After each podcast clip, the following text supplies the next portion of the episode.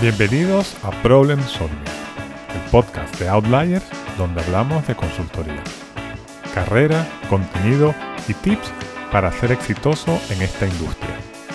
Soy Joseph Gelman. Vamos al episodio de hoy.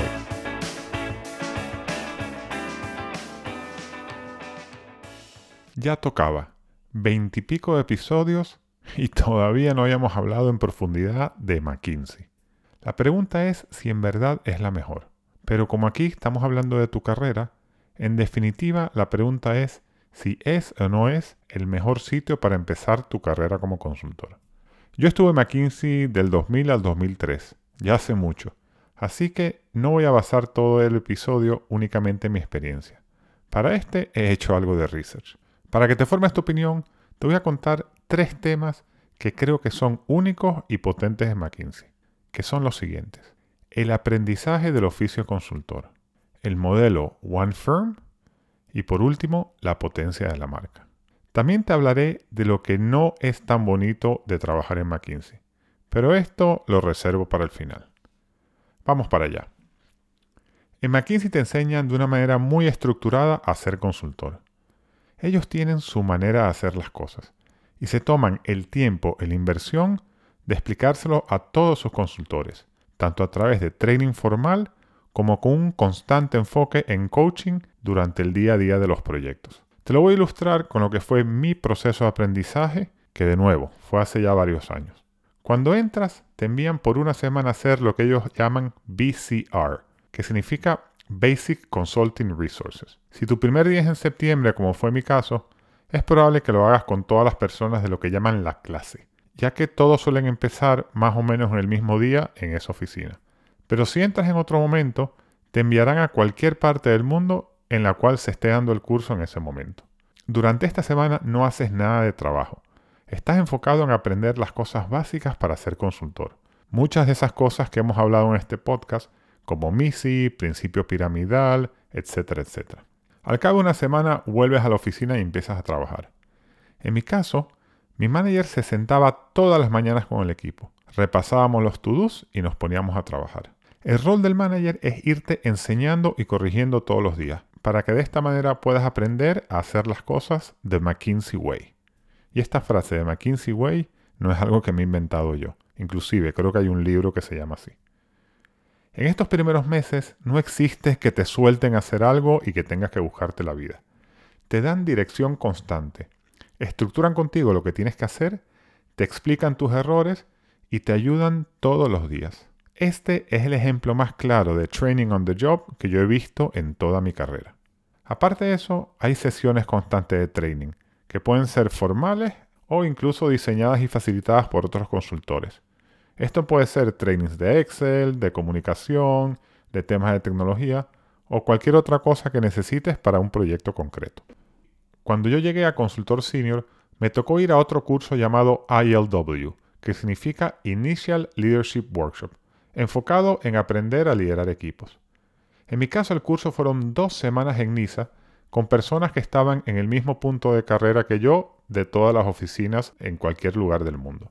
Algo a destacar es que en cada una de esas semanas había un socio senior de la firma en el training. Y si te llamaban de la oficina para que hicieras trabajo, este socio senior personalmente levantaba el teléfono y llamaba al socio encargado del proyecto en tu oficina y le explicaba de una manera muy contundente que tú como consultor estabas en un training y que no se te podía pedir que hicieses ningún trabajo durante estas dos semanas.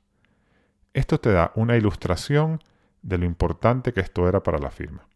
Yo me imagino que los cursos habrán cambiado en estos años, pero el foco en training formal y on the job seguro que sigue allí. Con todo este estímulo, puedes tener seguridad que al cabo de un par de años serás un excelente consultor. El segundo aspecto diferencial en McKinsey es el concepto de One Firm. Esto empieza en el nivel superior, ya que los socios son accionistas a nivel global de la firma. Quiero destacar que esto es muy diferente que en la mayoría de las consultoras, ya que estas en realidad son una serie de empresas locales que comparten marca y algunos procesos. Pero los socios son por geografía, es decir, los socios de España en realidad no tienen nada que ver con los de Estados Unidos. Esto en McKinsey no sucede. Como te digo, son socios globales. ¿Pero esto qué significa para ti? pues que eres realmente un empleado de la firma en todo el mundo. Puedes acceder al conocimiento y personas de cualquier equipo a nivel global de una forma muy ágil. Y si quieres, puedes hacer proyectos en otras oficinas o incluso trasladarte a alguna de ellas de manera permanente. Si eres un consultor con un buen performance, todas estas oportunidades se abrirán para ti y podrás trabajar en las prácticas y en las geografías que quieras sin tener que pasar por complejos procesos administrativos. También, este concepto de One Firm te da mayor seguridad si, por ejemplo, hay una crisis local. Cuando yo estuve en McKinsey hubo el corralito en Argentina, lo cual evidentemente afectó de forma relevante el volumen de proyectos en ese país. Pues bien, los consultores de Argentina rápidamente fueron asignados a proyectos en otras geografías. Si no existiese este modelo One Firm, muchos de estos consultores se hubiesen ido a la calle independientemente de su performance. Por último está el tema de la marca. Por mucho que la critiquen, es la consultora con mejor marca, lo cual genera un círculo virtuoso de trabajar con los mejores clientes en los mejores proyectos y por ende teniendo los mejores consultores. Y esto lo saben las otras consultoras y los clientes. Pasarte varios años en McKinsey eleva tu valor en el mercado y te generará oportunidades de trabajo incluso cuando ya hayan pasado muchos años desde que estuviste en la firma. Si estás en McKinsey, te llamarán constantemente otras consultoras y clientes. Y cuando decidas salir, la firma te va a ayudar a encontrar otro trabajo dentro de uno de sus clientes, si es que tú quieres esa ayuda. Esto es la potencia de la marca. Te podría hablar también de la calidad de la gente, la diversidad de los proyectos, la retribución, la velocidad de la carrera y de muchos otros temas. Pero creo que los tres que te he explicado son bastante relevantes para pensar si esto vale o no vale la pena para iniciar tu carrera. Dicho esto, antes de dejarte ir, quiero ser transparente con el gran problema del modelo, que es la presión.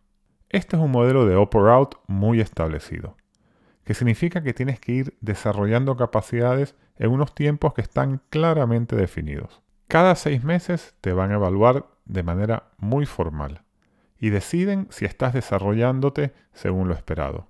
Y si no, es probable que en poco tiempo tengas que dejar la firma. Esto se acrecienta dado que la calidad de tus compañeros va a ser altísima.